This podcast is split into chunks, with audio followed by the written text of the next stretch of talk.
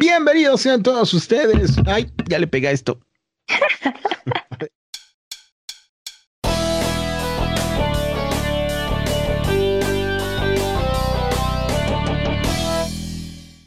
Bienvenidos a todos ustedes a este su podcast favorito de animación, eh, entretenimiento, cine, chismes a veces, como hoy, y más viñetas por segundo. Los saluda Ino de este lado del micrófono, de este lado del monitor, y junto a mí, de manera virtual, la belleza y la opinión siempre precisa. De Renata, mi adobada García, ¿cómo estás? Hola, Ino, muy bien. ¿Y tú? Bien, gracias. Justo terminé, eh, antes de grabar, terminé la, una clase que doy para el TEC de Monterrey de arte secuencial y estuvo bastante buena porque hubo, hubo chismes, es que vengo encarrilado. Qué bien. Son las buenas, ¿no? sí. Ay, no. Pero estuvo padre y, y la semana pinta bien. ¿Qué tal tu semana? Muy bien, pues esta semana ya inició el Pixelatl y estoy muy contenta de decir que a la plática de Muma le fue muy bien. Tuvimos una plática este martes y vamos a tener otra plática en la semana, ya no me acuerdo si el jueves o qué día, eh, porque está en la programación. Eh, pero esta plática fue, fue para anunciar la fusión de Muma con Wia y le fue muy bien y estoy muy feliz por eso. Felicidades, chicas. Gracias. Pero hay otro chisme por ahí, ¿no? En la semana. Sí. el chisme, el chisme. Miren, les cuento. Como varios de los que nos escuchan ya habrán escuchado, Jake Parker, que es un ilustrador que es mejor conocido como el precursor de del Inktober, eh, recientemente fue acusado de plagio por otro artista llamado Alfonso Don que así se aventó un video de, de, una hora explicando de las maneras en las que Jake Parker había plagiado su libro. Por supuesto que vi todo el video. Y es un chisme que está sonando mucho en la industria de la animación y de la ilustración, porque Jake Parker de por sí no era tan querido ya por una cuestión que pasó con su logotipo, porque pues los que sepan del Inktober pues ubicarán el logo. Eh, y él en algún momento registró el logo. Hay que, hay que, hay que decirles, perdona que te interrumpa, brevemente. Los que no saben qué es el Inktober es una actividad grupal, ¿no? De comunidad en la que se reta a cada día de octubre a hacer un dibujo. Inicialmente empezó como, o sea, esto era un, un reto de dibujo en tinta, papel y lápiz por papel y tinta. Y cada día y después salieron las listas ¿no? Una lista sugiriendo el tema del día, después cada quien por allá salían grupos que salían, sacaban sus listas. El año pasado fue un despapalle porque hubo gente diciendo, pues yo lo voy a hacer digital y yo lo voy a hacer con crayolas, y pero eso ya no es Inktober. Entonces, pero bueno, cada quien hace lo que quiere y está muy bien. El caso es que se ha ido desvirtuando y pasó es como tú mencionas, pasó esto de que él registró el logo y a la gente no le gustó porque había gente que estaba sacando todo esto, todos estos, todos estos dibujos o estas piezas que hacían durante el mes, las compilaban en antologías de dibujos y las vendían como sketchbooks o como, como cuadernillos y traían el logo, pero el, como lo registró ya no se podían vender, y entonces todo el tiraje pues estaba, pues era, pues ya no se podía vender, ya quedaba ahí arrumbado, entonces nadie avisó y de repente fue como que le pasa a este tipo, ¿no? Si esto sí esto lo hicimos todos. La actividad es grande porque todos participamos, no porque él haya hecho grande. Él, él empezó, pero pues no, que no, no juegue, ¿no? Entonces ya estaba cayendo de la gracia de muchos y después sale este señor, ¿cómo se llama? Alfonso. John, que es un ilustrador eh, bastante bueno que daba clases y todo. Y la cuestión es esta, el libro de Jake Parker que se llamaba, se llama Inktober All Year Long, se supone que es un librito que, que va a sacar en septiembre, precisamente eh, dando tips de cómo pues, hacer ilustraciones con tinta y explicando los, fundamentos, explicando cosas este, bastante generales de una manera pues digerida, ¿no? Pero entonces eh, Anthony Dern como que pues él estaba viendo algo de su libro, qué sé yo, porque él sacó un libro que se llamaba and Painting, que tiene como cinco años que lo sacó. Y justo estaba en Amazon cuando vio que le estaban recomendando ese libro y empezó a checar y de pronto empezó a decir, un momento, esto se parece mucho, esto lo he visto en otro lado, ¿no? Hay cosas que, que eran como muy, pues, eso qué, ¿no? O sea, una esfera con pelito, ¿sabes? Que, porque hay, hay hojas en las que te explican cómo hacer textura con tinta. Y pues la verdad es que la mayoría de las clases de ilustración y de dibujo te van a enseñar más o menos similar. Y una de las similitudes que hay es pues usar una forma, ya sea una esfera, un cubo o algo, y ponerle la textura. Y entonces tú trabajar con ese volumen, que es un volumen muy básico para que entiendas cómo está trabajando el material. Entonces, pues es normal que haya libros que tienen pues una explicación de ese estilo. Pero ya de pronto empezó como que se empezaron a acumular las coincidencias en las que de pronto fue esto ya no es coincidencia. Alfonso. Entonces saqué este video diciendo, este cuate me robó me está plagiando mi libro. El libro todavía no sale, entonces no podemos ver todavía el libro tal cual y saber bien qué onda. Pero este Alfonso Dern se agarró de pues un flip through que hizo en sus historias un día y a lo que le pudo sacar screenshot o a lo que le pudo sacar imagen le sacó y empezó a compararlo con su libro. Entonces, entre que son peras y son manzanas, la comunidad artística está que arde con ese tema. Está todo el mundo hablando de cancelar el Inktober y ya están saliendo listas alternativas para que no uses el hashtag de Inktober. Están diciendo que se llame Tintubre en español. Tintubre. Desde el año pasado algunos usaban ese hashtag, pero yo te quiero leer algunos comentarios que ha hecho la gente. Para empezar, se está compartiendo un screenshot de una conversación en Twitter donde se explica, ¿no? Esto del del logo y del plagio, pero así como ya, ya dando por sentado que sí es un plagio. Hay que ver muchas cosas, ¿no? Como lo, lo, lo hoy te lo abordaremos, pero uno de los comentarios es... Eh, hay positivos que dicen que no me importa nada de este drama, el Inktober me, me, empuja a ser más creativo y mejor. Hay otros comentarios que dicen, yo seriamente no sé qué hacer este año por todo esto que está pasando. Hay gente que dice disgusting, que es uno de, las, uno de los temas del día, dice disgusting o desagradable, o como el creador de esta mierda. ¿no? Ah, no, esta lista, leí mal. Hay opiniones encontradas, eso sí, hay gente que está a favor, hay gente que no, hay gente que ya está queriendo hacer el sketchembre. Yo solo quiero decir que, pues, este es, ese es mi secreto, capitán. Para mí todo el año es Inktober, porque pues todos los días hago tintas, entonces, ¿qué coños? Sí, tú así como que es como de, pues bueno, para ti no te cambia mucho lo que vas a hacer en octubre. ¿Sabes qué? Es que el, el, lo que a mí me, motivaba era, eh, yo después de ver los sketchbooks de algunos artistas, que eran antologías estas que mencionaba, eh, por ejemplo, la del Mago Lobo, o sea, hay cosas que son increíbles. entonces eso me motivaba a hacer dibujos un poquito más complejos y El año pasado, por ejemplo, hice unos más complejitos, cada vez le, estoy, le estaba metiendo más ganitas, e incluso grabé el proceso de uno que está ahí en YouTube. Entonces sí me motivaba a hacer eso, pero con este des, despapalle pues ya no, la verdad ya no me motiva. De por sí está, está, el tipo no es como que del agrado de todos, el Jake Parker, entonces no sé qué hacer. Igual llego el mío y ya, igual y luego todos los días, ya no sé. Ay, mira, yo la verdad solamente usaba el hashtag, pero yo siempre hice lo que quise con, con, con los dibujos y de por sí nunca lo termino, así que... Yo sí, yo sí lo terminaba. En protesta. Pero mi, pero mi lista en protesta. por eso, por eso nunca los terminé, en, en protesta. Ya lo sabía lo que iba a pasar. Siempre he sido visionaria. Sí, sí, sí. No, yo sí los terminaba, y, pero era mi lista. A mí no, no me gusta hacer la lista de nadie más porque siento que es como bailar, bailar eh, payaso de rodeo, ¿no? Que te estén diciendo, órale para acá, ahora para allá, ahora para acá. Entonces, no. A mí me gusta yo, bailar payaso. Yo bailo como se me da mi gana. ¡Bájenle! pues no sé, yo, yo la verdad sí estoy muy intrigada de qué va a pasar, porque a pesar de que, pues yo entiendo que Jake Parker no es del agrado de todo mundo, también siento que la acusación es como muy fuerte para algo que todavía no se estrena y siento que obviamente seleccionando cosas de lo que tú encuentras eh, ahí puedes pues sacar tus conjeturas, pero habría que ver el libro entero porque no sabemos qué tanto se diferencie el resto del contenido como para ver qué onda. Pero sí estoy de acuerdo que hay muchas cosas que sí, no sí son muy así de... Mm, hay cosas que son muy similares, muy similares, no son iguales, pero son muy similares.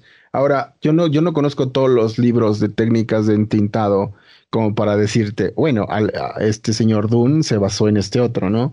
Que eso sería, si, si, si se van a términos legales, eso sería como la mejor defensa de Jake Parker. Ahora, mejor vamos a la plática con este licenciado Iván Rodríguez, que lo queremos mucho y tuvo bien darnos un, espacio en su día para platicar con nosotros acerca de este tema en particular y cómo procedería, por ejemplo, en México eh, una situación así, ¿no? Que eso está bastante interesante y creo que a todos nos, nos interesaría escucharlo. ¿Te parece que vayamos a, a ver qué nos platicó? Sí, vamos. Corre videotape. Iván es un abogado eh, especializado en derechos de autor y en otros, en todo ese tipo de ramas. Y él fue, va a ser el que nos va a apoyar para que platiquemos un caso que está sonando mucho en la comunidad de la ilustración y que también nos puede ayudar de referencia para saber qué cosas podemos hacer si nosotros nos topamos alguna vez con esto.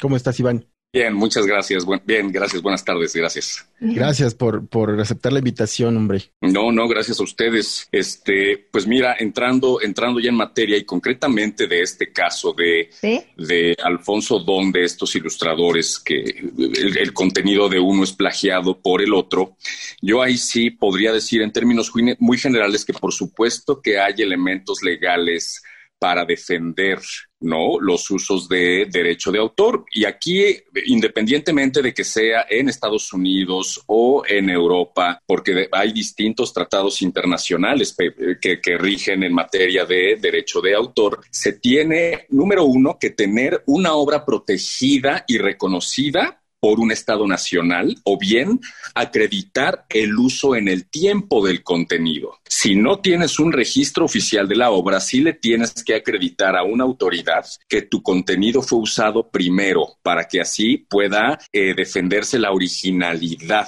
del mismo. En el caso de este caso de los ilustradores, que puede ser llevado en el caso de los Estados Unidos ante una corte federal o ante una corte estatal, dependiendo de cómo y dónde es difundido el contenido. En el caso mexicano, ¿qué ocurriría si un contenido así es plagiado? Bueno, básicamente se trata de lo mismo. Tendríamos primero que ver si el contenido que está siendo plagiado o usado sin autorización está protegido y registrado ante el Instituto Nacional del Derecho de Autor o bien puede ser acreditado por el autor con su primer uso en el tiempo.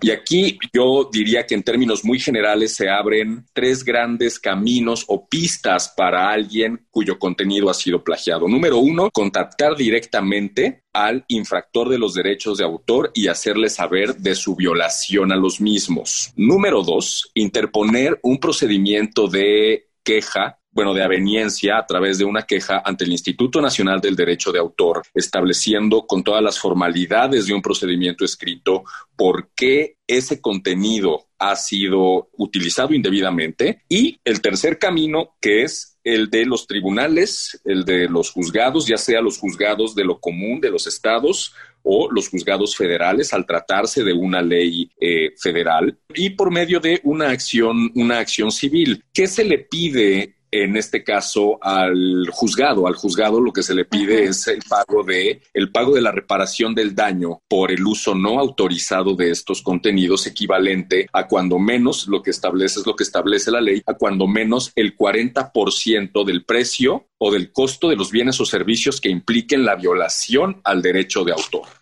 Pero, por ejemplo, si, si aquí lo que alega Alphonse Dun es que es un plagio, pero no, a lo mejor es parecido el contenido, a lo mejor lo usó de referencia, a lo mejor pudo haberlo copiado, pero no está igual, no es un clon, no sí.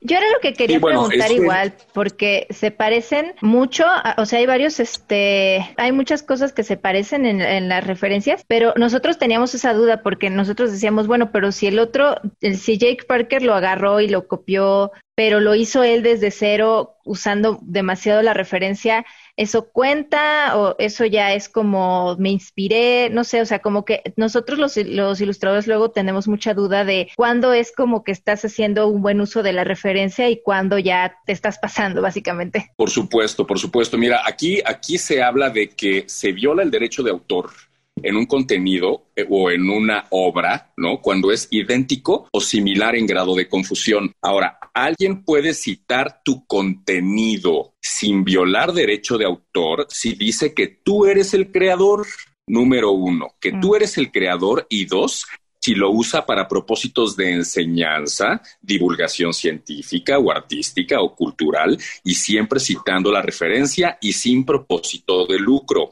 ¿Cuál es el tema? El, cuando empieza la explotación o la transmisión con fines comerciales, es cuando se tiene que acreditar en qué medida se ha violado ese, ese derecho. Y es por eso que este artículo de la ley federal establece en 40% el monto de estas indemnizaciones. Ahora, hay obras que, sin ser, hablando de esta categoría de similar en grado de confusión, está en uno acreditarlo porque las obras pueden ser alteradas Alteradas y muy parecidas. O sea, cuando es idéntico no hay ningún problema. El tema es cuando sufren alguna modificación. Ahí lo que me ha tocado como litigante es acreditar la modificación indebida con periciales en diseño gráfico, en donde alguien acreditado y reconocido con una cédula profesional en materia de diseño gráfico y, o cualquier rama afín puede establecer similitudes entre los diseños. Mm, ya, un ojo experto. Así es para acreditarlo ante autoridad. Entonces oh, aquí lo que va a proceder va a ser algo así, ¿no? Que se coteje eh, eh, si eso no es el plagio o una copia con, o con uso este con, con si se niega si, si, se niega por supuesto si se contraponen intereses sí porque cuál es el otro camino que se abre con estos temas que ok quien quien esté violando el derecho dice bueno evalúa el riesgo y dice bueno vamos a ver qué me sale más barato si pagar una indemnización o irme a juicio o establecer un convenio con el autor para establecer un licenciamiento. Y ahí yo lo que recomiendo a los, a los, a los autores, a los creadores, es que si están en el supuesto de que un contenido suyo ha sido plagiado, ellos están en toda la posición de exigir un pago de reparación de daño si ellos no han autorizado el uso o la alteración de su diseño. Eso está muy interesante. Eso está muy interesante porque justo aparte de este, de este ejemplo que te hemos pedido que nos ayudes a checar, pues ahorita todos los artistas están como muy, están todos más eh, fijados en todos estos temas porque muchos creadores están sacando ideas, nuevas IPs o cositas así, pero todo el mundo tiene miedo de, de qué hago si me pasa esto o aquello. Entonces esto es muy buen referente el que nos estás dando. Sí, sí, no, bueno, es que en, el caso, por ejemplo, y, yo que no soy experto animador ni experto en artes gráficas, pienso, por ejemplo, en las caricaturas donde eh, cierto autor usa a otro personaje con que tiene una reserva de derechos de cierto autor. O sea, al final, si se le cita a ese autor, con esa referencia no hay ningún problema porque el diseño es muy identificable. O sea, quien lo está usando no lo está haciendo pasar como suyo. El problema es cuando lo haces pasar como tuyo.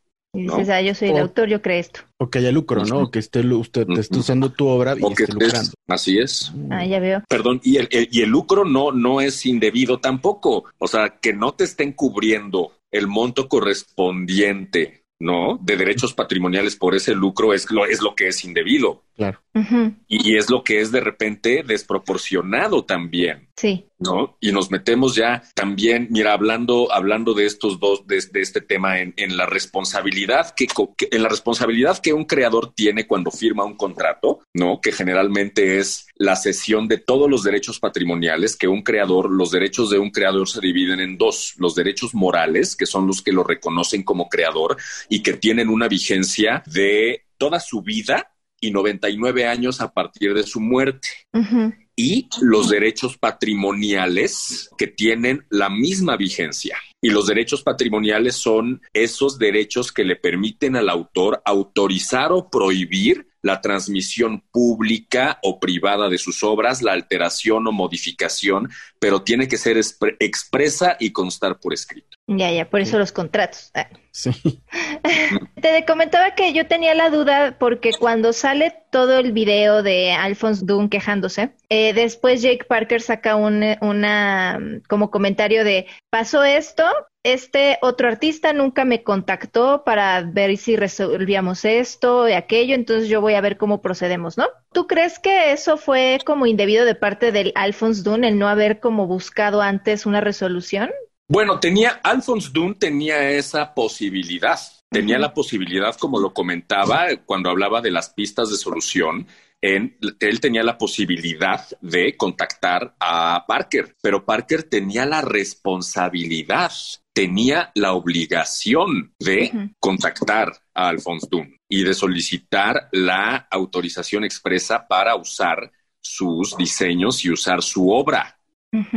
Bueno, eso en el caso de que sí sea específicamente su obra, porque hay algo que, que, platicábamos acá, es que eh, eh, pues son principios y son bases y son eh, técnicas básicas de dibujo y de tinta y demás que no son los únicos libros que las tratan, ¿no? Entonces hay... Y por ejemplo, por ejemplo, y eso, eso que mencionas, Fer, es muy interesante porque si tú como perito en artes gráficas o en ilustración le dices a un juez o le afirmas a un juez que eso no es un tema, es como si dibujaran rayas, o sea, es como si de repente los autores de matemáticas de un libro de geometría pues usaran el signo de más o de menos. O sea, realmente no son diseños tan originales, cabrón. O sea, al final no es, no es el trazo, no es el trazo distintivo de Garfield, ¿no? Claro.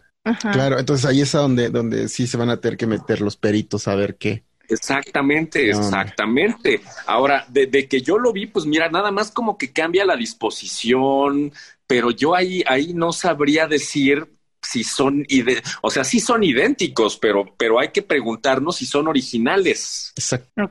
O sea, si el autor puede acreditar la originalidad y la autenticidad. Y esto, lo repito, lo acreditas con un registro de obra ante autoridad del Estado donde resida el creador, ¿no? O donde vaya a ser explotada la obra, o acreditando su primer uso en el tiempo por encima de cualquier otro diseño similar. Entonces ahí más bien lo tiene que ganar el otro, ¿verdad? Porque el libro del que se está quejando, el, primero, el que salió, tiene cinco años de haberse publicado, mientras que este otro ni siquiera ha salido todavía. Hay, es que hay, hay que ver, porque mira, también estes, estas, de repente, estas sentencias, estas condenas en, en redes sociales, si bien son muy legítimas, corresponden a un derecho de manifestación, pues la verdad es que tienen muy pocos efectos jurídicos. O sea, necesitas plantear muy bien dónde está parado tu caso ¿no? Para poder plantear tus, tus estrategias. O sea, yo no garantizaría victoria o fracaso total para ninguna de las partes en este caso, pero sí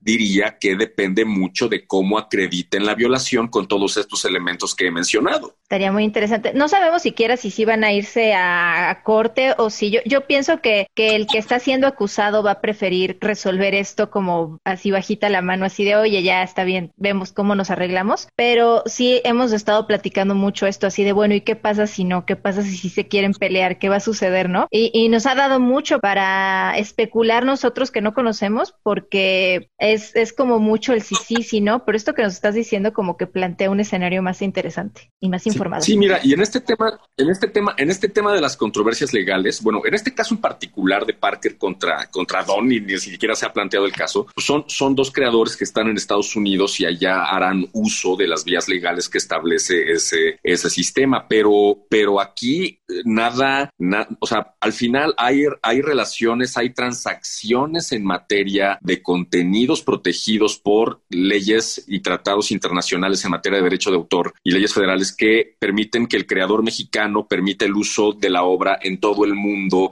y por todos los medios de comunicación conocidos.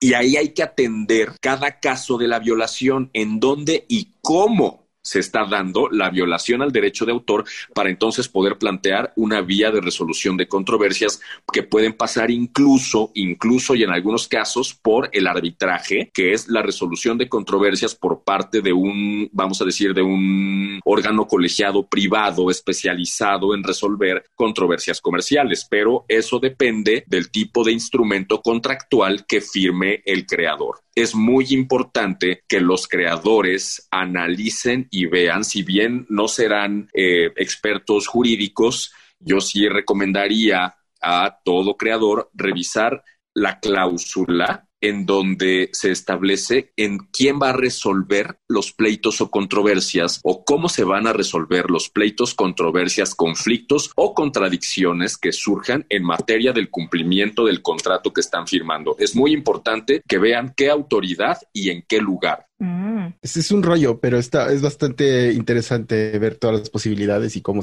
que se puede eh, eh, desarrollar, ¿no? Y luego qué va a ser la defensa y qué va a alegar. Esto está, está muy padre, la verdad es muy emocionante. Ya viéndolo desde así, atajándolo de esa perspectiva. Es interesante. Aparte, como que te digo, es, es, un, es una ventaja poderse informar ya un poquito con, como con alguien como tú que sabe de esto, ¿no? Porque todos los demás nada más estamos suponiendo ahí de no, sí, yo creo que sí, no, yo creo que no. sí. Y, por supuesto, yo, yo no dejo de, de, invitar a la, o sea, yo siempre he sostenido que la, que la ley no es un asunto, o no tendría que ser un asunto de especialistas.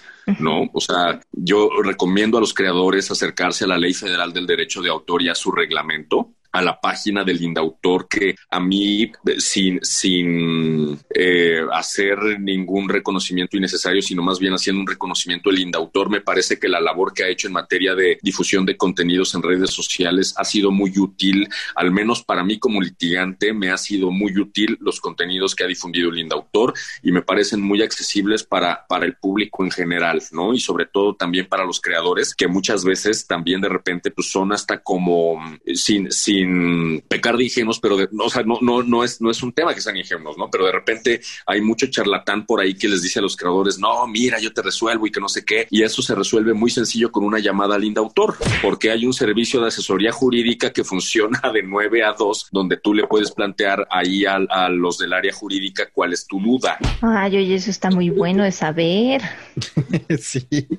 Oye, y, y para, para los que quieran ponerse en contacto contigo para asesoría, para para cuestión de contratos, para cuestión de litigios o algo, ¿en dónde pueden, en dónde está tu despacho, cómo lo, lo contactan? Bueno, los teléfonos son 55 7979 3577 y 55 7406 4707, correo iván.rodríguez.herrera arroba casmo.mx. Casmo C-A-D-M-O, casmo.mx. Pues ya saben, si necesitan ayuda, ya, ya saben también con quién recurrir.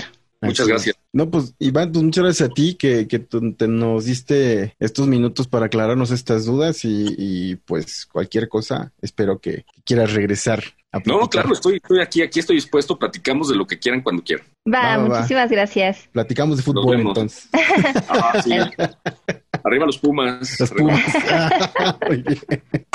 Muchas gracias de nuevo, Iván, por haberse dado el tiempo de pasar por este su humilde podcast. Y la verdad estoy muy contenta de que hayamos podido hablar con alguien que sabe esto, que es experto en el tema, porque uno aquí que no sabe mucho, primero saca sus conjeturas, ¿no? Un poquito de lo que sabes por experiencia, poquito de lo que sabes de chisme, pero tener a alguien que te diga como de no, mira, sí podría pasar así, así, así, lo hace más interesante. De hecho, ahora siento, después de hablar hablado con Iván, que Alfonso sí tiene un caso muchísimo más sólido de lo que pensé al inicio. Yo al revés, yo siento que entonces si, por ejemplo, Jake Parker, como lo comentaba hace rato, si se van a, a ahora sí que a los trancazos, ¿no? Se van a los golpes legales y Dune demanda a Parker y Parker encuentra alguno o dos o tres libros donde estén los mismos principios que Dune, se lo puede, lo puede contrademandar por, por difamación, y las pérdidas de la venta del libro y todo y se puede, o sea, se puede poner esto bien grueso que yo creo, a mi, a mi personal modo de ver, creo que lo mejor es, ¿sabes qué? Vamos a arreglarnos tú y yo acá porque en cuestión de relaciones públicas para los dos no es positivo esto en ningún aspecto, porque si pierde, o sea, la verdad la moneda está en el aire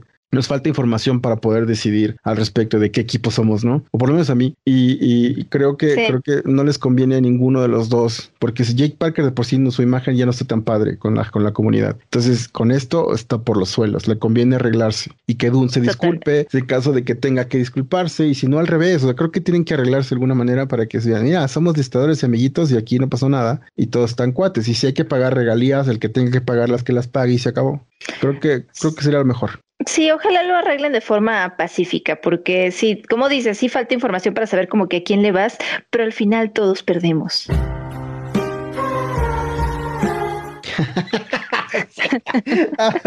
qué bien, qué chido. Oye, pues nuestro segundo invitado del día de hoy es un, un ilustrador que yo quiero mucho, que obviamente tú ya conoces, es Gabriel Galicia, alias Mr. Lemonade, es un chingonazo de la ilustración, es profesor en Creana, eh, ha, participado en diferentes tipos de proyectos, ha pintado, o sea, ha ilustrado escuelas, imagínate, o sea, ha hecho cosas bastante, bastante padres el Gabo y, tiene clientes importantes también por ahí, o sea, es, es, un ilustrador que, que, para mí es un ejemplo de cómo debes de llevar tu carrera, ¿no? Para mí, como, como, ilustrador. Y por eso es que eh, quisimos platicar con él. Yo pude platicar con él un rato y, pues platicamos de muchísimas cosas bien interesantes. ¿Te parece que vayamos a ver?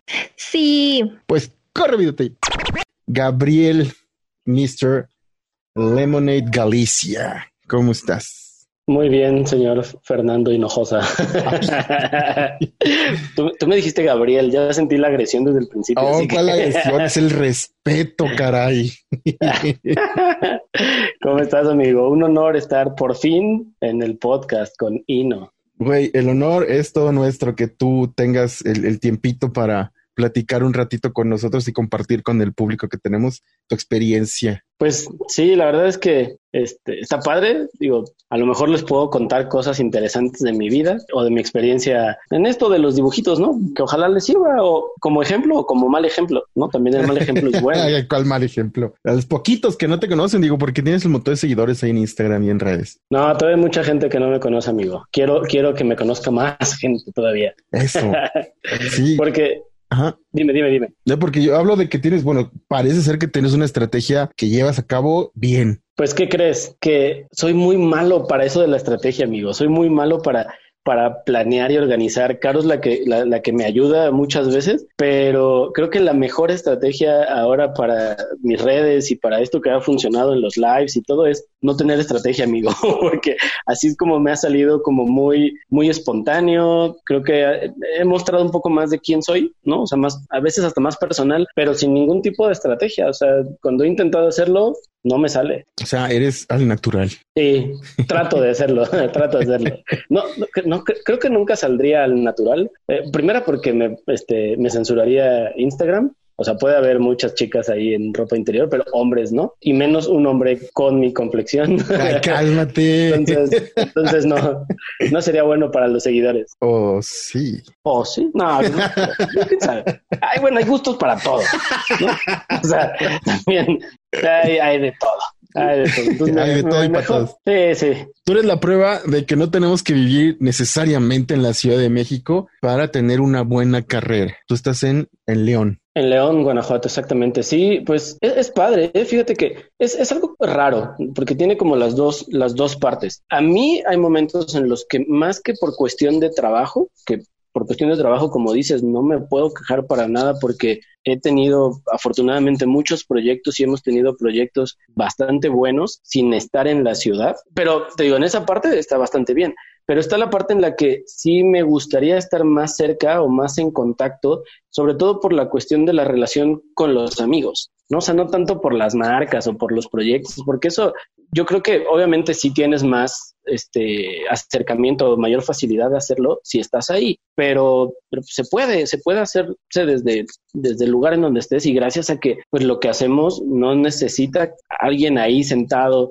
¿no? Haciéndolo en un, en un espacio en específico. Entonces lo puedes mandar por internet, por un correo electrónico, por cualquier lado y funciona. Pero por la parte de la relación con muchos amigos, con muchos, con, muchos colegas, con muchos conocidos, eso sí me pesa a veces. O sí me gustaría estar más cerca como para tener mejores relaciones personales sobre todo. Pero vienes, ¿no? A veces vienes a algunos eventos o hemos conseguido que, que me han invitado a León y allá hemos conseguido también. Sí, sí, la verdad es que digo, o sea, tampoco me puedo quejar del todo porque justo lo platicábamos en algún momento, Caro y yo, acerca de eso, ¿no? Que también creo que tiene un valor agregado cuando de repente hay algún evento o hay alguna reunión con amigos y el hecho de que ya digas, órale, pues estás desplazando para venir a, pues a estar con nosotros o a, a convivir, tiene como ese valor agregado a, pues vivo aquí a media hora, pues vine, ¿no? O sea, y no sé, me voy a aprovechar para contarte una anécdota que, Que, tiene que ver justo con esta onda de ir. Eh, hace un par de años que, que me tocó hacer la,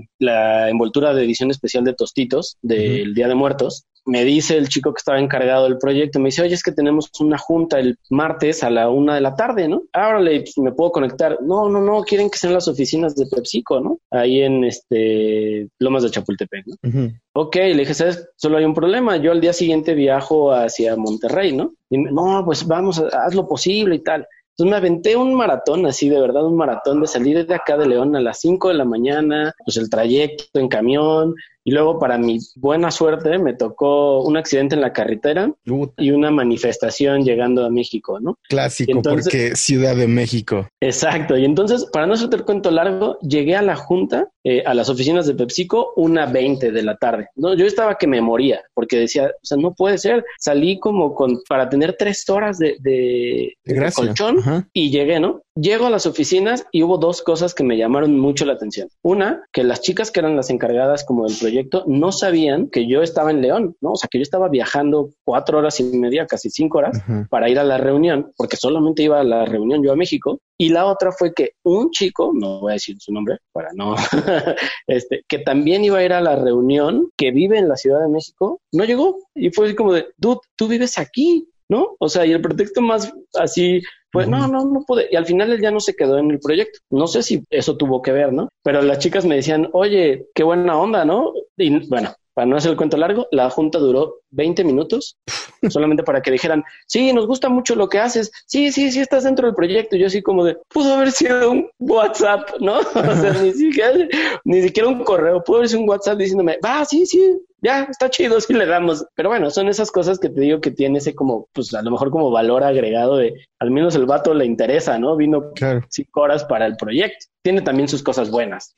Tú estás justamente hablando de que trabajas con tu esposa. ¿Cómo empatar y cómo trabajar y hacer esta sinergia con, con, tu, con tu pareja, ¿no? ¿Cómo hacer proyectos juntos? ¿Cómo, cómo lograr trabajar en armonía? Con tu pareja? pues a veces no están en armonía, ¿eh? a, veces a veces peleamos y chocamos como cualquiera, pero es bien curioso, fíjate, nosotros tenemos 16 años juntos y desde yo creo que tenemos 16 años juntos y 15 años y medio trabajando juntos, o 15 años trabajando juntos, ¿no? O sea, casi que desde que empezamos a, ser novios, yo creo que la base, la, la, base de todo es la comunicación. La comunicación y el, y el hecho de que los dos entendemos muy bien qué hace cada uno o qué rol juega cada uno en, en, el, en, los proyectos y en la operación y en el funcionamiento. Yo tengo muy claro que mi rol es el de esclavo. O sea, ese es mi rol, ¿no? y, y, y, Caro tiene muy claro que su rol es el de jefa y manda más, ¿no? O sea, lo tenemos ya estudiado a la perfección. Entonces, eh, ella organiza, ella ve cuestiones de administración, ella me dice, ponte a trabajar, y yo dibujo y trabajo.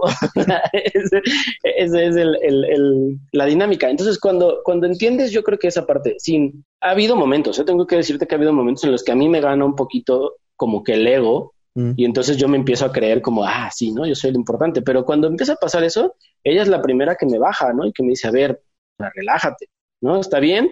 Pero también ella es la primera que me dice, oye, cuando ha habido momentos en los que yo digo, no, es que no, mi trabajo no está tan chido y no creo en mí y me empiezo como a deprimir, ella es la primera que me dice, tu trabajo está chido y estás al nivel de muchos o estás a un nivel más alto y no sé qué, o sea, ella es la primera también en motivarme. Entonces, cuando tienes esa, esa comunicación y esa oportunidad, exacto, y, exacto, el, corazoncito así, este, de que, de que la otra persona entienda, ¿no? En los dos casos, porque también ha habido momentos que yo les digo, oye, X situación, ¿no? Pero cuando hay casos a la inversa también pasa, ¿no? Y es como, está padre que los dos entendamos eso. Y a mí me ha servido mucho porque yo creo que si no estuviera con Caro, mi ego estaría por el cielo y seguramente sería el tipo más insoportable del mundo. De eso estoy casi seguro que pudo haber pasado si no hubiera estado con ella. Sí, no, porque muchos, muchos ilustradores o muchos de los que nos dedicamos a esto de, de la imagen, corremos el riesgo, ¿no? De que de repente se nos trepe la horchata a la cabeza y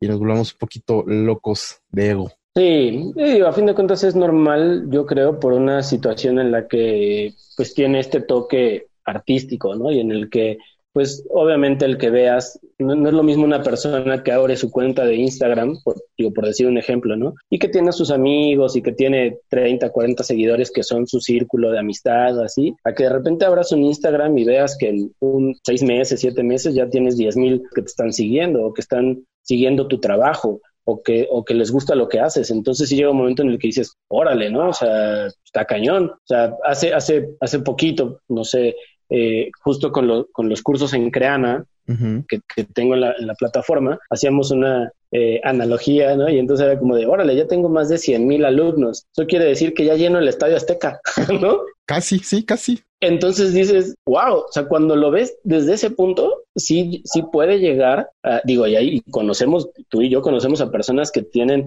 más de 300 mil seguidores en sus redes, ¿no? Y entonces es como de, wow, o sea, llenas tres veces un estadio azteca, ¿no? O sea, si lo, si lo pones en esa comparativa, pues es muy fácil que pierdas el piso porque dices, mira, hay muchísima gente que me sigue, pero, pero cuando te das cuenta que es, ok, te siguen porque les gusta lo que haces, quizá no a veces porque tú como persona seas un, modelo a seguir, ¿no? O sea, les gusta tu trabajo, no es que tú seas la persona, el, el, ¿cómo se llama? El icono aspiracional. Ahí es cuando, cuando ya cambia, entonces dices, ah, bueno, sí le tengo que bajar o pararle un poquito a mi carro porque les gustan mis dibujos, no no quieren ser como Gabo, quieren dibujar lo que dibuja Gabo, ¿no? Esa es la diferencia. Y es bien fácil también bajarte cuando dices, bueno, los polinesios los siguen millones más, ¿no? Y dices, oh, bueno. claro. claro, sí, sí, sí, pero tienes que tener, yo creo que alguien cerca que te ayude a, a bajar eso, porque si no después te juega en contra. O sea, eh, porque todo lo que habías logrado y todo lo que podías haber conseguido, pues empieza a acabar, porque incluso pues, las marcas, y ya te pones este, en tu papel de no, no, a mí contrátenme así, porque y trátenme con pincitas, es como de, sí, hay otros 25 mil que lo están haciendo y que no tienen el mismo trato hacia con los demás, entonces eso vale más. Sí, y creo que la, la experiencia también te da, te, te, centra un poquito, ¿no? El, salir un poquito de tu burbujita y conocer gente que también es chingona y que está picando piedra y cómo se comportan ellos. De repente, cuando me ha tocado trabajar con actores de doblaje, ves los que son súper fregones y, y, no sé, Laura Torres, que es la voz de Goku chiquito, y es una belleza de persona, súper sencilla, súper accesible, súper amable, y es Goku chiquito. Sabes, yo que yo he llegado como a analizar como más o menos el comportamiento y creo que tiene que ver con el proceso. E, es decir, muchas de estas personas que son muy exitosas son personas y que son sencillas, son personas que vienen trabajando en eso desde hace mucho tiempo. O sea, que como dices, vienen picando piedra, vienen este, luchando contra, hasta contra situaciones de, de, de, de, trabajo o de la misma dinámica. Ellos son los que han sido pioneros para que, para que otros podamos estar haciendo cosas. Muchas de esas personas son las más sencillas porque les ha costado trabajo. Y los que de repente pierden el piso son los que de unos cuantos días, ¡pum!, algo, algo, algo explota, algo estalla y entonces se vuelven populares. Pero yo siempre lo he dicho, yo trabajé más de 13 años en medios de comunicación y trabajé en la tele acá en, acá en León. Tenía incluso compañeros que trabajando en la misma televisora ya era como, ah, yo soy conductor de tele. ¿eh? Sí, pero es conductor de tele de un estado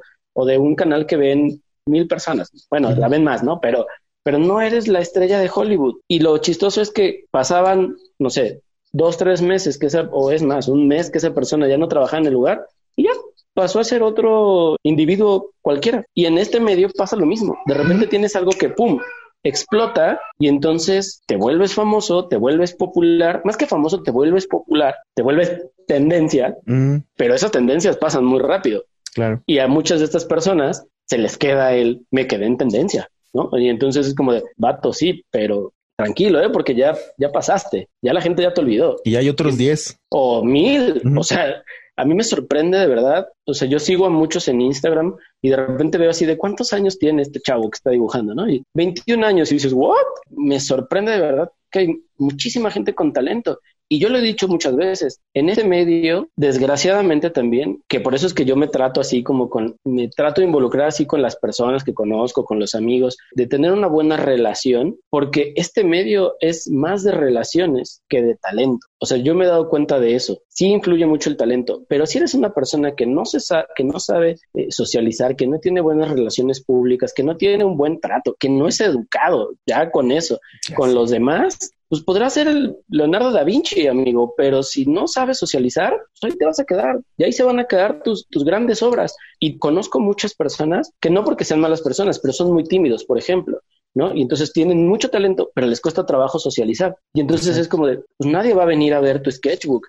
O sea, y aunque sea una obra de arte, aunque sea una joya tu sketchbook, nadie lo va a ver, ¿eh? porque si tú no sabes cómo llevar tu trabajo y cómo llevar esa parte social, pues entonces está cañón. Y en la actualidad es eso. Vemos miles de personas que tienen mucho talento, pero les falta esa, ese, ese toque extra, ¿no? Ese, y esas chispa para decir, órale, te voy a voltear a ver y estás haciendo cosas. O mamones, ¿no? No solamente tímidos. Claro.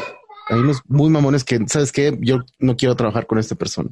Sí, sí. Y ahí quedó su trabajo, su obra de arte. Claro, sí, exacto. Oye, tú hablas de, das cursos en Creana. ¿Cómo, cómo, cómo empiezas a, a, meterte en esto de, de dar clases? Fue completamente este, sin pensar, amigo. O sea, ya había tenido yo un acercamiento con ellos hace casi tres años. Yo creo cuando iba empezando Creana, para ver cómo funcionaba. En algún momento escribí con uno de los chicos que trabajaba ahí Y estaba como el, ah, pues estaría bueno hacer un curso con ustedes. Y ahí quedó. Pasaron como seis meses, hace dos años ya, y un día así de la nada. De hecho, fue una de estas anécdotas que me gusta siempre platicar porque es muy chistoso. A Caro siempre le digo, ay, me gustaría tal cosa, ¿no? Y hasta aparece y órale, y aparece. Entonces, estábamos platicando un domingo en la noche y le digo, oye, estaría bien padre ir de viaje a, a no sé, a Sudamérica. Tengo muchas ganas de conocer Argentina, Chile. Perú, dicen que está de moda. Sí, de hecho le dije, o sea, fuera de broma, le digo, Perú dicen que está de moda y que la comida es rica, estaría padre. Al día siguiente en la mañana me llega un mensaje, hasta yo pensé que era así como de, güey, esto es broma, ¿no? Y decía así como de, hola Gabo, soy este Rodolfo eh, y queremos ver si quieres venir a Perú a grabar con nosotros. Y yo así como de, ¿qué? Entonces entro, leo el correo y era una invitación para ir a grabar el curso, un, el primer curso, a Perú. Eran ir una semana, todo pagado, a Perú a grabar el curso. Y fue así como de, wow. Y entonces termino de leer el correo y le hablo a Caro y le digo, oye, Caro, pues nos vamos a Perú. así, ¿no? y le digo, pues mira, así. Y me dice, no, ¿cómo crees? Sí, de verdad, ¿no? Y esto me llegó así, contra el correo, y creo que fue como mediados de febrero y estábamos viajando a Perú el 15 de abril. Así, o sea, fue todo súper rápido. Y estuvo padre, la verdad es que fue una experiencia como diferente, son una experiencia muy diferente. He hecho muchos este, talleres presenciales y así, en escuelas sobre todo, pero nunca había grabado uno, ¿no? Y creo que una o dos veces había grabado como un tutorial o he intentado grabar un tutorial pero ya grabar todo un curso, el primer curso que grabamos eran más de 10 horas de, de clases. Eh, entonces sí estuvo como pesado, sobre todo. Padre. Sí, sí, bastante. No, y además, pues toda la experiencia, el poder ir a otro país, conocer otra cultura que es muy similar a nosotros, ¿no? O sea, tampoco era como tan diferente, este, pero conocer a otras personas y ahora en la actualidad, o sea, después de dos años, ser de los cursos que más se ha vendido en la plataforma, uno de los que tienen la mayor cantidad de, de, alumnos. Te digo, hay un curso ahora gratis, ¿no? De, de, inducción para todos los que lo quieran tomar, de inducción a, Illustrator, es completamente gratis y el curso ya tiene más de 80 mil alumnos. ¿No? Entonces también digo, ahí no yo, ahí yo no recibo un peso, ¿no? Pero la satisfacción de tener, o sea, o que tanta gente esté aprendiendo un poco de mi experiencia, eso yo creo que vale también mucho. Y con los cursos ha sido eso, ha sido bien padre el poder leer a personas de otros países, eh, a chavitos, a señoras, a señores, de las cosas que, que, que más Obviamente me gusta cuando me mandan Milana, ¿no? Pero no voy a decir que no, no voy a decir que no. Pero también cuando esos mensajes te llegan de alguien que se está superando personal y profesionalmente por lo que tú le puedes compartir, yo creo que eso es lo más padre que me ha pasado de los cursos. Qué bonito. ¿Y de, lo, y de tu carrera cuál ha sido tu mayor satisfacción en general, no? Cursos, ilustración, todo. Eh, yo creo que mi familia y sobre todo que Maxi vea mi trabajo y diga, mi papá dibuja bien bonito, todos los dibujos que hace me gustan. Ah. Y, que, cuando estuvieron las, los empaques de, de, tostitos en el súper, porque nos tocó verlos así en, en el súper caminando, así como, wow, no, ahí está, que él volteara y me dijera, mira, papá, esos tú los hiciste, ¿no? Esos los hizo mi ah. papá. Eso, eso yo creo que es la mayor satisfacción. O sea, el hecho de que la gente que está cerca de mí disfrute conmigo los logros que he tenido. Eso es, yo creo que lo más padre. O sea, porque no podría decirte, ay, el proyecto con fulanito alto. O sea, no, es en general, que las cosas que hago, ellos lo disfruten conmigo. Eso, eso es lo más padre de la, del poder vivir de dibujar y que se puede vivir de dibujar. Claro, y, y bueno, vivir de dibujar, vivir de pintar monitos, pero en algún momento muchos de los que estamos en esto tuvimos un momento en el que dijimos, y si no es mi momento, y si no es mi, si, y si no sirvo para esto, ¿Tuviste uno de esos? Los tengo, amigo, todavía. Cálmate. De verdad, de verdad, ¿eh? O sea, con todos tus logros y tus totis y, las creana, ¿tienes todavía dudas acerca de si sirves o no para esto? ¿Compres? Sí, sí, de verdad. Y es que, ¿sabes por qué me pasa? Porque vuelvo a lo mismo. Llega un punto en el que todo eso es pasajero. O sea, no puedo, no, yo no puedo vivir de hace tres años hice el empaque de, tostitos, ¿eh? O sea, pues sí, ya los hiciste hace tres años y, o sea, qué padre, ¿no? O sea, ¿qué, ¿qué, estás haciendo ahorita? ¿Qué hay ahorita importante, no? Y ahorita hay cosas, pero, pero sí ha habido momentos en los que, en los que digo, ¿y si ya no? O sea, ¿y si esto ya no es lo mío? ¿Y si ya me dedico a otra cosa? E incluso, incluso ha habido momentos en los que digo, ¿y si busco un trabajo en una agencia y me meto a trabajar de 8 a 4 o a 10 de la noche o a, no sé, en una agencia y ya no estoy por mi cuenta? Ha habido esos momentos y no de hace 4 o 5 años, los ha habido hace meses, ¿no? O sea, de este año ha habido momentos en los que digo, y si mejor me dedico a vender buñuelos, que ahora vimos que hacer buñuelos es un buen negocio. Ahí ya hay otras cosas, o sea, y ahí ya hay otro, hay algo que no todos lo tenemos. A veces es también quitarte miedos, inseguridades. Tabúes. No sé, como tabús, eh, sí, eh, eh, estigmas. Oye, y entonces, pero ¿cómo haces tú, cómo has hecho para sacudirte esas ideas negativas de yo no sirvo para esto y si me pongo a trabajar en una, oficina, en un, estudio, en una agencia? ¿Cómo te sacudes todo eso? Pues te digo que gran parte de eso tiene que ver, Carlos. O sea, el que platiquemos, el que haya una muy buena comunicación de, pareja también, ¿no? O sea, de, de, apoyo de pareja y de decirle, hoy no tengo ánimo, ¿no? Y que, y que también alguien más te diga, y te digo, sobre todo, sobre todo ella, porque pues es con la que paso prácticamente todo mi tiempo, ¿no? O sea, ni mis papás, ni, ni te diría alguien más, o sea, es ella. Y la que me dice como, va, échale ánimo, ¿no? Hoy no tienes ganas, hoy no lo hagas, pues relájate, haz otra cosa, sal, camina, haz de comer, ayuda en la casa, este, lava trastes, o sea, ese tipo de cosas, ¿no? Y la verdad es que sí ayuda, o sea, la verdad es que sí ayuda bastante porque, ah, como que ya también tu cerebro se, se, se relaja, ¿no? Y también sale de esa, de, de, esa zona en la que estás estancado y, y algo pasa en ese trayecto y no, estoy lavando trastes y tengo ganas de dibujar, ¿no? Y pum, me voy a dibujar y ¿qué hubo? ¿Verdad que sí? Sí, pues sí, sí salió, ¿no? O sea, es, es, eso, es tener, yo creo que solo es difícil, ¿no? Solo es es muy difícil salir de ese, de ese, de esos baches y a veces cuando estás solo más que salir te vas hundiendo más y más y más y más y más porque es así como hay cositas que te pueden ayudar a salir y pueden que detonen como como como ese indicador de, de, ánimo también hay hay pequeñas cositas que detonan el estoy peor güey. Y en lugar de decir yo ah pues no solo no servía para dibujar también ahora no solo sirvo porque me cortó mi novia y ahora no sirvo porque mi familia piensa que soy un este inútil y ahora y te vas, ¿no? Si no tienes a alguien cerca. Y el tener a alguien cerca también involucra que tú sepas cómo estar con esa persona, porque pues es, te digo, es algo que se va trabajando. Entonces a mí me ha servido mucho eso digo, ella y muchos amigos, ¿no? También, también eh, de repente varios amigos es como de, no, has hecho cosas y sigues haciendo cosas, vas bien. También algo que nos pasa y que pasa ahora en la actualidad es que ves, tantas cosas en las redes, ves tantas cosas, por ejemplo, yo veo mucho Instagram y pues sí, obviamente hay gente que tiene mucho talento y entonces en lugar de a veces de motivarte, pues te empieza a deprimir, ¿no? Y dices, ah, chale, yo no dibujo tan padre como Aino. Ay, sí, güey. A mí, a, mí no me salen las chicas así tan buenotas como Aino, chale. Entonces, sí, quieras que no, el, estar viendo a veces, pues te empieza una de dos, o te puede dar para arriba y te puede motivar, o te da para abajo y te empieza también a, ay, y si lo que yo estoy haciendo no está tan padre, y si lo que yo hago no, o sea, o si yo subo una imagen y nadie la comenta y alguien subió un garabato y tiene 30 comentarios, eso también, sí, si no lo sabes este, manejar, aunque tengas los miles de seguidores, te afecta. Y más si tienes más seguidores. Yo creo que ahí afecta más en, volvemos a esto, mientras más tengas, pues más te empieza a afectar que alguien que tiene mil seguidores, este, ah, mira, ya está haciendo algo con una marca bien chida y es como, ¿y por qué ese güey? Si tiene mil seguidores, ¿no? Y yo que tengo más de 30, ¿por qué no? O sea, pues algo, algo vieron, ¿no? Pues tienes que luchar con eso. Y mantenerte centrado, ¿no? Sí, practicar la meditación. no, no es cierto, no.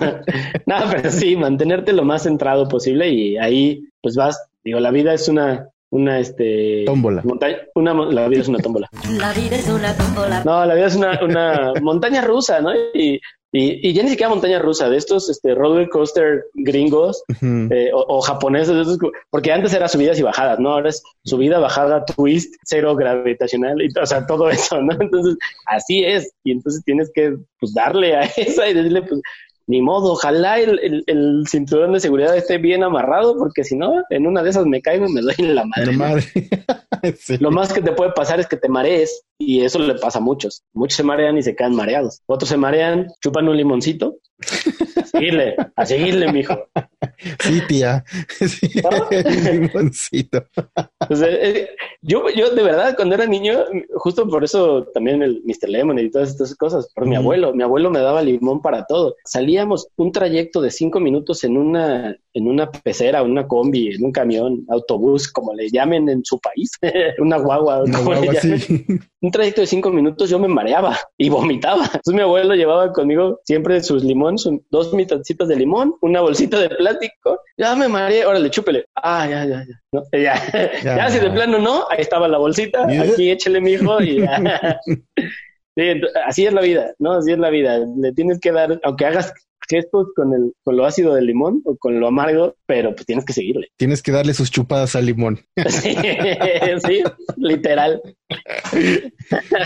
Oye, ¿tú dirías que hay un estilo, una identidad eh, icónica o, que la gente diga, eso es la ilustración mexicana, eso se ve que es ilustración mexicana? ¿Tú crees que tenemos eso? No creo, ¿eh? Yo creo que en México no lo hay, ¿eh? Porque, porque estamos tan invadidos de todo que de repente, digo, no por nada Cartoon Network, Nickelodeon, eh, muchas de estas marcas voltan a ver a México o, tienen base incluso en México porque es demasiado versátil. O sea, y tienes a chicos que, que tú los ves dibujar y dices, ese vato tiene un estilo muy cercano al, japonés o al europeo. o sea, como que yo creo que México tiene esa diversidad, incluso la tenemos en diversidad cultural, que yo no podría decir como este es el estilo de ilustración mexicana. Se me hace como como complicado. Pero hay más uno, ¿no? Como es un oriental y un occidental, porque sí es muy marcado lo que es gringo o más hacia acá, americano, que lo que es justamente asiático. Sí, europeo. Sí, sí. yo creo que el europeo tiene onda más, esta onda más tradicional, ¿no? Sí, como más sí, Ajá, más, más seco. Y en cambio, pues no, el, gringo o el occidental tenemos como mucho más, este, creo, no sé, creo que podría decir que a lo mejor el gringo tiene más influencia por la onda del cómic, ¿no? O sea, a lo mejor está un poco más influenciado por el cómic. Y en Latinoamérica no tanto, o sea, porque hay tantas cosas, o sea, que de repente ves un Raúl Urias, que su ilustración es también influenciada por la cultura precolombina y por prehispánico y esta onda, pero, pero tiene ese toque moderno, ¿no? Pero se sigue viendo esas raíces. Creo yo que eso podría ser a lo mejor o ese podría decir yo que a lo mejor es el estilo que podría definir como la ilustración, pero aún así no la mayoría de los que ilustramos en México tenemos ese estilo. Y en cambio en otros países sí la mayoría van como siguiendo una, una tendencia, tendencia a, un estilo o a una eh, a ciertas características en su ilustración o en su comunicación gráfica. Debería decirle a, a Raúl que, que, se, que platique aquí en el programa también, el cabrón. Estaría padre. La verdad es que, fíjate, para mí yo creo que Raúl, Tavo, Tavo Santiago, no sé si lo conozcas, yo creo que ellos dos son para mí como grandes referentes en lo que debería de estar haciendo cualquier ilustrador en México o en Latinoamérica al menos. O sea, tienen una capacidad para, para adaptarse al momento, para adaptarse a los estilos, para lograr comunicar lo que, lo que quieren comunicarle a la gente y tienen una calidad en su trabajo brutal. O sea, y, se han sabido vender. Sí, y son muy sencillos. Sí, Volvemos a lo mismo. O sea, volvemos a lo mismo. Son personas muy sencillas que tú te los topas y que si les preguntas algo te van a responder y que si tienes una duda o que si quieres entablar una amistad o una conversación con ellos lo van a hacer. O sea, son son muy buenas personas. Además de ser unos grandes artistas y unos grandes ilustradores, son muy buenas personas. Y eso yo creo que pocos, ¿eh? O sea, pocos, pocos lo tienen, ¿no? O sea, pocos pueden conjuntar las, las dos cosas, porque al menos ellos dos en mi punto de vista, no han perdido el, piso. De repente, obviamente, tienen sus ondas de, de que quieren mostrarle al, mundo que, que, están creciendo, ¿no? Definitivamente. profesionalmente. Pero más, más, más Raúl que, que Tavo. Tavo es mucho más sencillo, mucho más discreto. Y Raúl, de repente, sí, ahora ya sube sus fotos en Nueva York y tomando. pues es que, güey. pero, pero es parte de, y eso está bien padre, y se lo ha ganado. Mm, claro, ha trabajado por eso. Y esa es la diferencia. Él ha trabajado, él se lo ha ganado, él se merece estar ahí, porque se lo merece. Y hay otros que han tenido suerte. O sea, esa es la verdad. Hay y está bien también, y está bien también. Sí, sí, es, válido. Sí, es muy válido. Pero te digo, ahí el punto es tú qué quieres, ¿no? Y, y, y, que muchas veces también es como de, yo tengo este choque siempre con, la, con, con el gremio, ¿no? De esta onda de, de, cuánto cobrar y de si participaron en concursos, de que no, es que le están dando en la torre. No es cierto. No es cierto, eso va a existir siempre. Y el que cobre 10 pesos va a existir siempre. Y para todos hay. No me digan que Raúl se ha quedado sin trabajo porque alguien está cobrándole dos mil pesos a una marca. No, él lo sigue teniendo y hay otros que lo siguen teniendo. ¿Que está mal que no estemos unidos? Sí, eso, eso yo lo veo muy mal. ¿No? O sea, que no es un, que no es un gremio en el que a lo mejor, no sé, como un doctor que podría decir, no, pues el, el estimado de una consulta es de 400, 600, 800 pesos, ¿no? 1200, sí. Pero, pero, pero dices, bueno, dependiendo del nivel, tú sabes más o menos a dónde vas. En, en la ilustración no lo hay. O sea, no hay, ah, pues, dependiendo del nivel, todos vamos a cobrar por un logotipo 20 mil pesos. Es mucho más subjetivo el nivel. Claro, porque entonces es como de, no, pues a mí me conviene este, pues le cobro, le cobro cinco. ¿no? O el otro tiene para pagarme, le cobro 100 mil varos. y, el, y el gráfico es el mismo, ¿eh? O sea, y el proceso a veces es el mismo. Entonces, esa onda también va, digo, yo choco porque de repente es como, pues es muy personal. ¿Tú a dónde quieres llegar? ¿Tú qué quieres lograr? ¿Tú qué quieres hacer? Que te valga gorro. Y eso se traslada a todo, o sea, en la vida en general, ¿no? Y a todo lo que nos está pasando en la actualidad. Tú respeta a los demás, tú haz lo que a ti para ti está bien, ¿no? Si no estás de acuerdo con alguien, tú respeta que, que, esa persona lo está haciendo así. Tú no vas a comer de lo que él pague, tú no vas a pagar tu renta de lo que a él le paguen, tú no le vas a pagar a él. Pues que te valga gorro. No, o sea, básicamente que te valga madre lo que esa persona está haciendo. Pero, pero también está bien que se acerquen a los profesionales, porque si bien habrá algún payaso que no conteste el mensaje, va a haber otro como Gabo, como yo, como quien no sé, que seguramente vamos a contestar y vamos a, estamos accesibles y abiertos a apoyarnos entre todos, ¿no? Igual está la AMDI, la Asociación Mexicana de Ilustradores, que también está abierta para asesorar y para, eh, eh, pues apoyar a cualquier ilustrador que tenga alguna duda o alguna necesidad de algún tipo profesional. Está también la asociación y también pueden acercarse. Sí, y eso, y eso es, eso es algo que nos hace falta. O sea, por eso te digo que a mí me gusta mucho esta onda de, y qué es lo que extraño, ¿no? De esta onda del, del, del, del poder convivir, del poder estar más cerca de amigos, porque se va haciendo una red mucho más grande y de repente te, te topas a alguien más y dices, ah, mira, este vato también, este era el que ilustra tal, y dices, ah, claro, sí he visto tu trabajo. O sea, cuando alguien te dice, claro, había visto tu trabajo, ya, es, para ti es lo mejor que te podrían haber dicho. Es un halago muy bonito, es un halago muy bonito, sí. Sí, profesionalmente, digo, me pasó hace, hace un tiempo, yo soy muy, muy fan de, de Jorge Alderete, ¿no? Mm. De doctor Alderete. Y en algún, en algún evento en Querétaro, llegué y así, cual fanboy, ¿eh? Así, ¿no? Y así, de, ay, así, ¿no? Y entonces llego y, pero yo, claro, en mi, en mi lugar, ¿no? Y así, ¿qué onda, Jorge? ¿Cómo estás? Oye, bien, mira, yo soy Gabo, soy Mr. Lemon, y, ah, me gusta tu trabajo, no sé qué. ¿Cómo te llamas? Y yo así, Gabo, no, no, no, el otro, Mr. Lemonade. Ah, claro, che, sí he visto tu trabajo. Y yo así como, ¿what? ¿No? Plush. Ajá, así, ¿no? Y pasa, o sea, y la, verdad es que pasa, ¿no? Digo, tampoco es que sea mi fan, ¿no? Seguramente ni me sigue en Instagram, pero el hecho de que una persona te diga, y, más porque me dijo, sí, claro, vi tal, ¿no? Entonces como de, órale, qué chido, ¿no? Eso está bien padre. Y como dices, sí tenemos que trabajar. O sea, digo, yo, yo, yo estoy como en la onda de respeto a lo que dicen los demás. Sí tenemos que trabajar como gremio en que haya, en que se valore lo que hacemos. O sea, yo creo que el punto principal es ese, ¿no? Que se valore lo que hacemos, ya, porque es un trabajo, o sea, porque, porque una empresa está obteniendo un beneficio por lo que nosotros hacemos. Hablemos de ilustración, hablemos de diseño, hablemos de animación, hablemos de todo lo, lo, lo relacionado al, al gremio, ¿no? Del diseño, pero también está como el, pues no es lo mismo que llegue Coca-Cola y te pida algo y te quiera pagar mil pesos a que llegue una marca o un, eh, un, proyecto que está empezando, que sabemos que en nuestro país es difícil emprender un proyecto y que, y que está empezando y que te diga, güey, o sea, o le meto mil pesos al, al, logo o le meto mil pesos a la producción de mi producto, porque no puedo, ¿no? O sea, y ahí también ya es como de, bueno, pues tú ves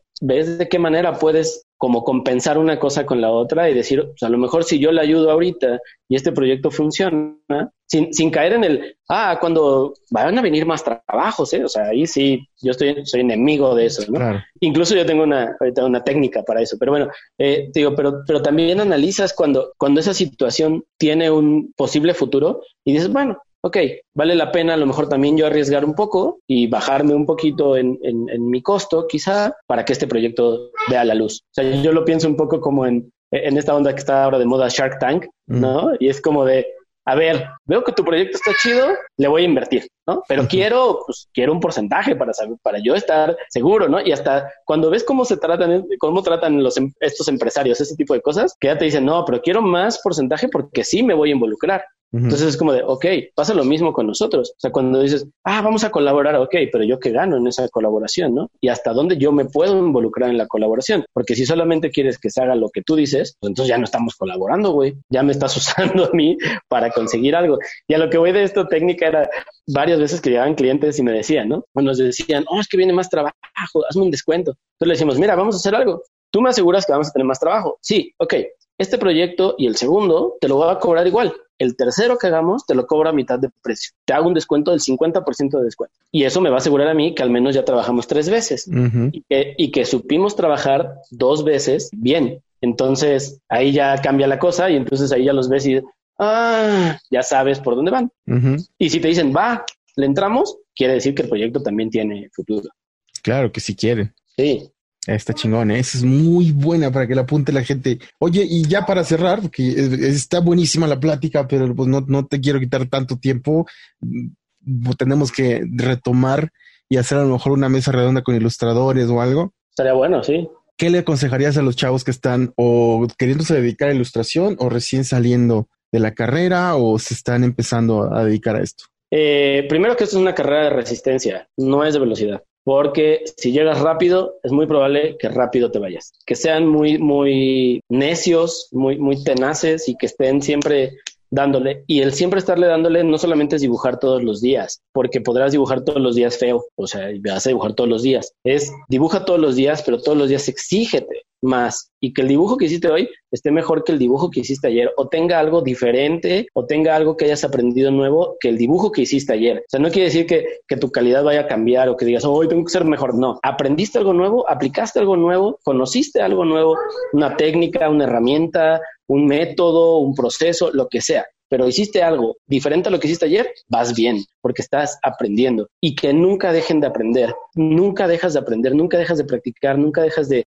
de, estar viendo lo que están haciendo los demás y no para compararte o copiarles, sino para crecer juntos. Cuando te empiezas a comparar y empieza a ver una competencia sana de, wow, este vato ya le metió más galleta, yo le tengo que poner más. Y entonces eso te va a obligar a ser mejor todos los días y que sean muy autocríticos. O sea, sean súper autocríticos, que a veces sí tienes que decirte, no, lo que hago está padre, pero también es, esta vez la cagué y esta vez no estuvo tan chido lo que hice, puedo mejorar y todo es mejorable, siempre todo es mejorable. Entonces, siempre vean lo que hicieron atrás y traten de hacerlo, aunque sea un pasito eh, eh, más adelante, un poquito mejor al día siguiente. Y no importa que no dibujen 24/7, el chiste es que cuando lo hagan, vean ese crecimiento. Y yo creo que es el mejor consejo, que nunca dejen de, de estarse exigiendo para seguir aprendiendo.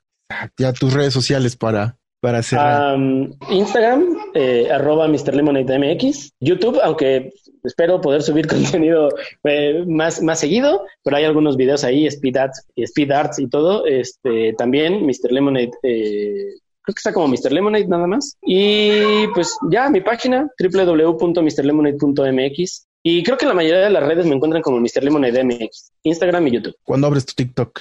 Ya tengo TikTok. Ah, sí. pero, sí, pero no, no, es de ilustración. Si me quieren ver hacer payasadas, busquen sí, quiero. así, busquen Mr. Lemonade MX en TikTok y ahí ya saben, estos retos de los bailes y este no, y esas cosas, ahí, ahí. A ver, ah, ya te vi.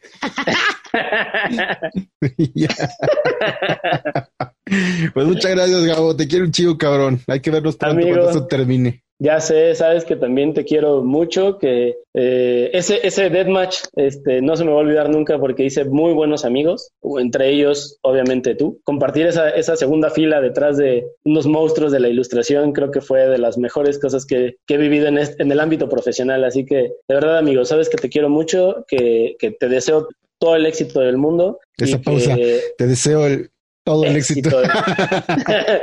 todo, amigo. y, que, y que sí, ojalá, ojalá podamos coincidir pronto ya que todo esto pase. Sabes que acá tienes tu casa, tienen su casa cuando, cuando quieran. Igual. Y, y pues sí, hagamos más cosas. Este, en, pro del, en pro del gremio de la ilustración y de la animación en México y en Latinoamérica. Eso, chinga. Sí, hay, hay cositas ahí. Luego te las cuento con más tiempito. Ya está. y entonces, pues gracias, papá. No, gracias a ti, amigo. Te quiero. Cuídate mucho. Esta fue la plática que tuve con Gabo, Mr. Lemonade, Gabo Galicia, mi chaparrito de oro. Realmente es bien interesante. Eso, eso de, lo importante que es tener una pareja que te apoye y que te comprenda y que eh, con quien puedas compaginar y hacer equipo es, es pues ya nomás, ¿no? Es, bien importante. Iba a ser una broma, pero ahora ya no puedo. ah, una cachetada con guante blanco. ¿Qué ibas a decir? Ya, ya la cantaste, ya la cantaste. A decir, must be nice. Oh. está muy bien, ¿sabes qué? Está perfecto que esto haya pasado para que la gente por fin se dé cuenta quién es quién en este equipo. Solo vi mi oportunidad y la iba a tomar. para todos los que no me creen, ya bien, ahí está. Así es.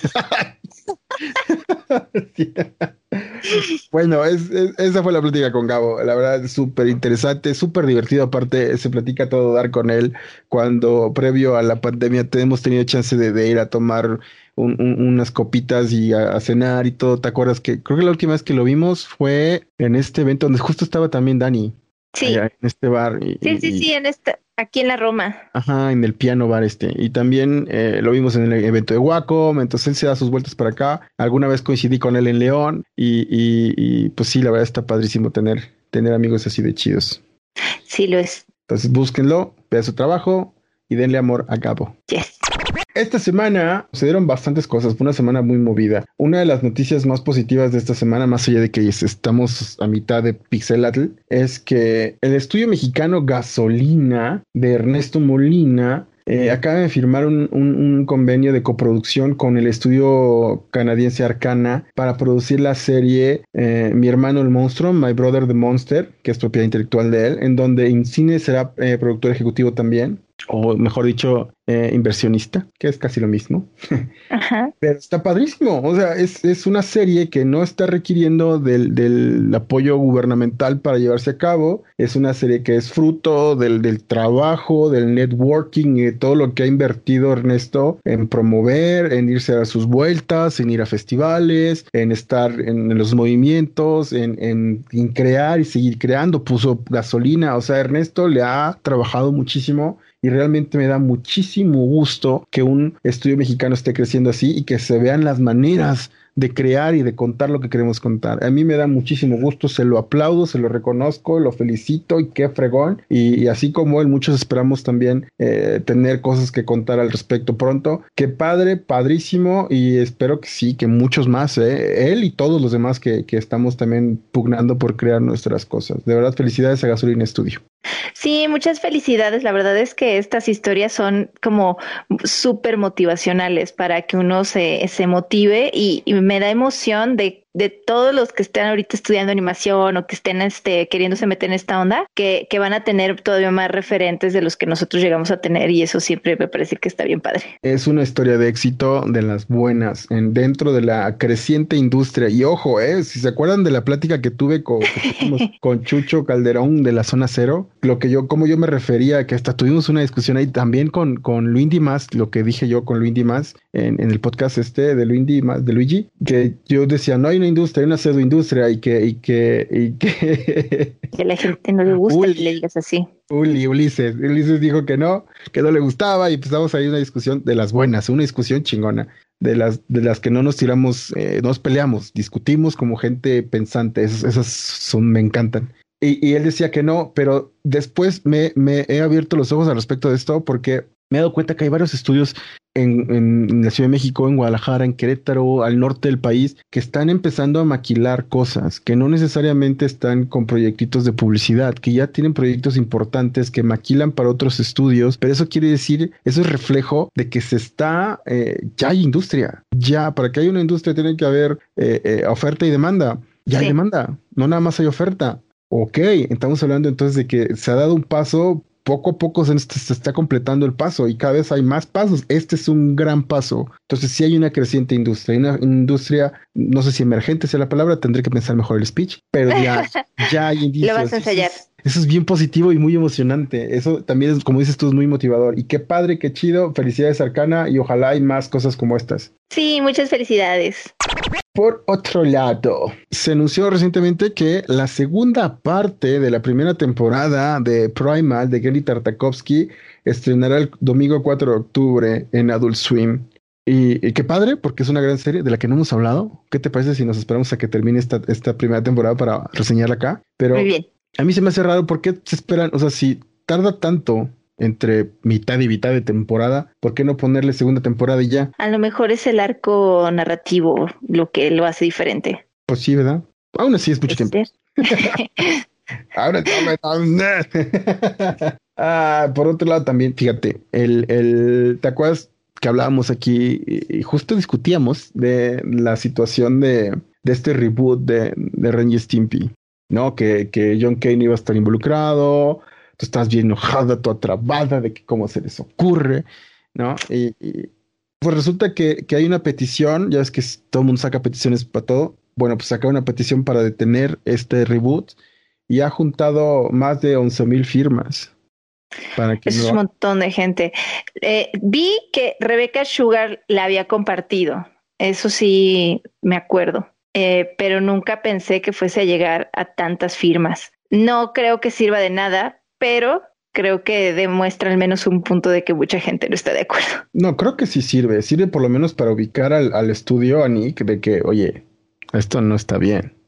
No, o sea, no todo el mundo. O sea, yo sé que nosotros, los que estamos enterándonos de que esto viene y lo que estamos, somos los que estamos del otro lado de la mesa, los que estamos por lo que estamos del lado de los que ofrecen no del público consumidor, y que el público consumidor es muchísimo más que nosotros. Pero si es un precedente, y si es un no estamos de acuerdo, y si es un, creo que ya este tipo de decisiones son arcaicas y no vale la pena tomar este tipo de decisiones, ¿no? Si es un, si es un puño en la mesa, ¿no? Y son y, la, la, petición está abierta, ¿no? Entonces, van a ser más firmas. Sí, sí, sí. No, sí, a mí me da gusto que mínimo este, se esté demostrando el descontento. No me siento sola. Pero aparte, eh, creo que creo que sí es de esos casos que sí no siento que la gente esté exagerando. Creo que sí es genuino, como pues el decir, oye, esto no está chido.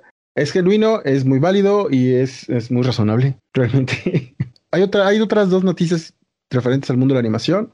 La semana que entra ya se lleva a cabo el, el Lightbox el festival, o sí, festival Lightbox de animación, de manera virtual también. Tiene eh, costos bien accesibles desde un dólar y tienes acceso a todo. Entonces está buenísimo porque hay un montón de gente súper talentosa de un montón de lados, de estudios grandes que está participando y que te revisan portafolios y hay actividades y hay eh, un aula virtual de cómics, un, un, un Artist Alley virtual que es como un Google Maps, pero con los stands. Está está súper padre, realmente vale la pena también dar la chance. Si quieren festivales y a lo mejor dices, es que no me alcanzó para Pixelatl, Lightbox. Hagan de caso, Lightbox. Y bueno, Sam Register eh, vuelve a liderar Cartoon Networks eh, Studios eh, a la par de Warner Animation, Warner Bros. Animation. Sam Register ya ha trabajado con Cartoon Network, es presidente de, Warner Animation desde 2015 y Warner Digital Series. Él eh, fue vicepresidente de Cartoon Network antes, ha producido un montón de series como Hi Hi Puffy Amiyumi, el show de los Looney Tunes, Teen Titans, Ben 10, Transformers animados, Ben 10 Fuerzas Alienígenas, Powerpuff Girls, la versión japonesa, el anime de Powerpuff Girls. Ay, sí. Me gustaba el arte, creo que la serie no estaba chida, pero me gustaba el arte. Sí, y también Teen Titans Go, Mike Tyson Mysteries.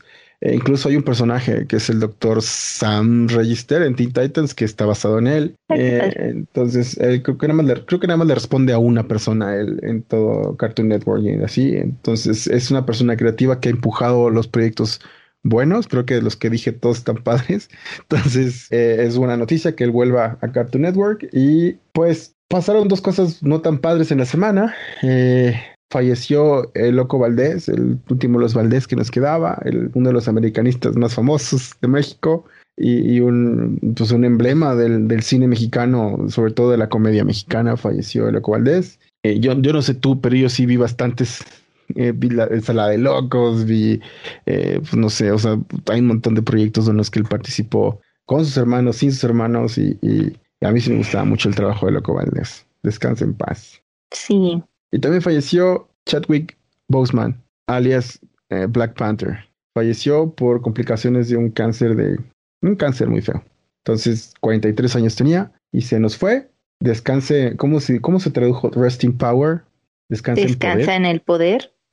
no sé, pero pues sí, Long Live the King, ¿no? Que vive el rey, el rey T'Challa. Y al respecto de eso han estado circulando pósters falsos. Bueno, más que falsos, eh, cuando salió Black Panther eh, y también eh, salió, salió, es que salieron pósters de cada uno y que salió este, tiene hay un personaje que se llama Shuri, que es la hermana menor, que es la genio. Ah, sí. ¿no?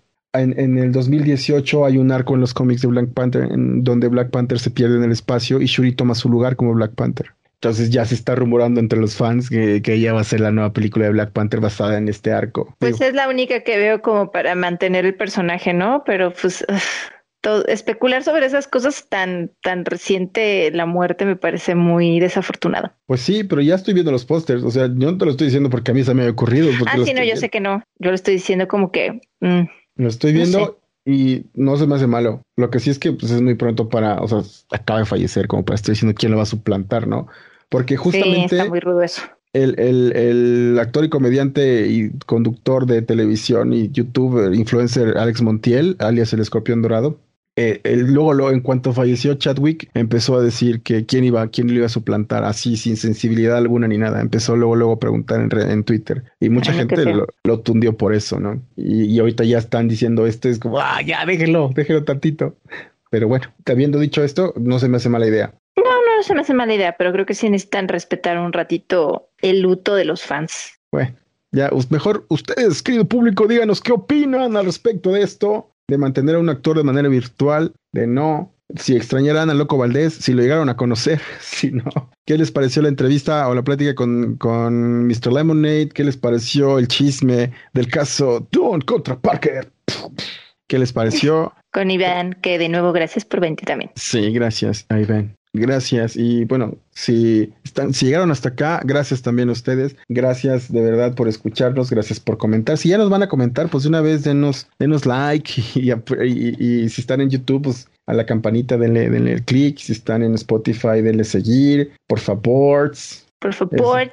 eso nos ayuda muchísimo. Y así van a estar siempre al tanto de todo lo que subimos acá. De verdad, gracias a todos los que nos han comentado, gracias a todos los que nos escuchan en México, Estados Unidos, Chile, Argentina, Canadá, Perú, Colombia, Costa Rica, Ecuador, Singapur, Alemania, Puerto Rico, Finlandia, Paraguay, España, Guatemala, República Dominicana, Rusia, Australia, Nicaragua, Bélgica, Vietnam, Honduras, Japón y Panamá. Muchas gracias. Sí, de verdad, gracias. Ustedes son lo máximo.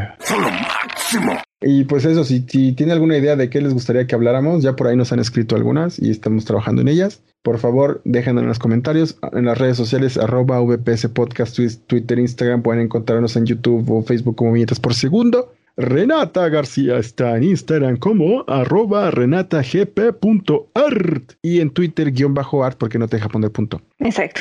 Marca Acme. Y yo estoy como arroba divino con H intermedia de I-V-H-I-N-O. Divino. No, chiquitote. ¡Ay! bueno, pues muchas gracias a todos. Nos estaremos escuchando y viendo la próxima semanita. Nos vemos, que estén muy bien. Hasta siempre adelante. Bye.